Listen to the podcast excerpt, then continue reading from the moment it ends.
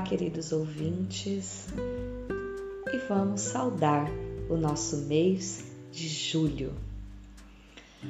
A metade foi e não volta mais. Quem aproveitou, aproveitou, quem não, ainda tem a outra metade pela frente.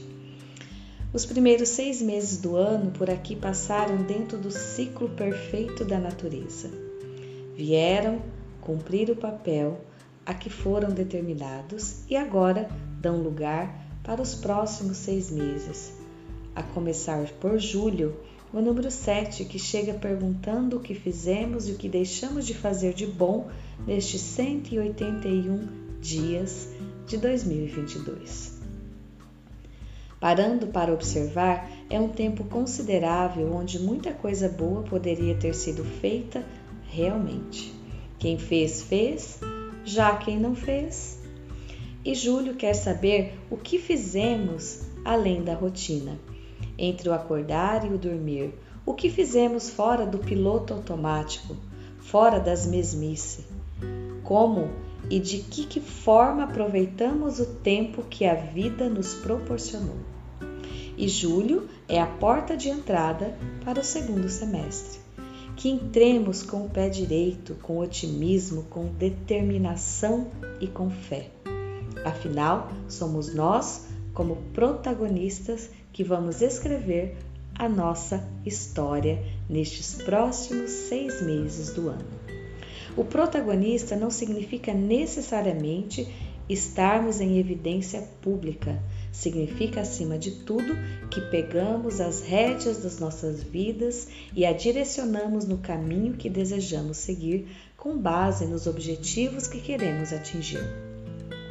Protagonista é ser livre para escolher, para decidir, sabendo que o compromisso maior é com a nossa paz e com a nossa felicidade. Em paz, no equilíbrio, regra geral, as decisões tomadas são certeiras. E a felicidade é o objetivo maior de cada um. No fundo, tudo o que fazemos é para a conquista e para a manutenção da felicidade. Tudo mais é perfumaria. Que julho seja bem-vindo e que possamos viver plenamente os seus 31 dias. Que a bússola a nos nortear seja a nossa consciência pois é com ela que convivemos 24 horas por dia, repleto de bons pensamentos e bons sentimentos. Desta maneira, as boas palavras e as boas ações serão uma consequência natural. Que em julho sejamos mais conscientes de quem somos e para o que viemos. Que em julho tenhamos a consciência da grandeza da nossa missão que julho, como porta para o segundo semestre, seja também a porta que, ao abri-la, possamos conectar com a nossa centelha divina, com a divindade que há em nós. Ser divino é viver o plano terrestre de forma próspera, sabendo que o céu começa aqui e que aqui é a passagem de evolução para o regresso à morada de onde viemos. Ao darmos as boas-vindas a Julho, que saudemos também as pessoas que nos são especiais, a começar por nós mesmos e os nossos familiares, incluindo, se necessário, o alto perdão e o perdão, que são liberadores, libertadores e curadores. Feliz e abençoado Júlio. Por Eloir José Esbalqueiro, meu grande amigo de Curitiba, maravilhoso, um ser iluminado, consciente, espiritualizado que eu amo do fundo do meu coração.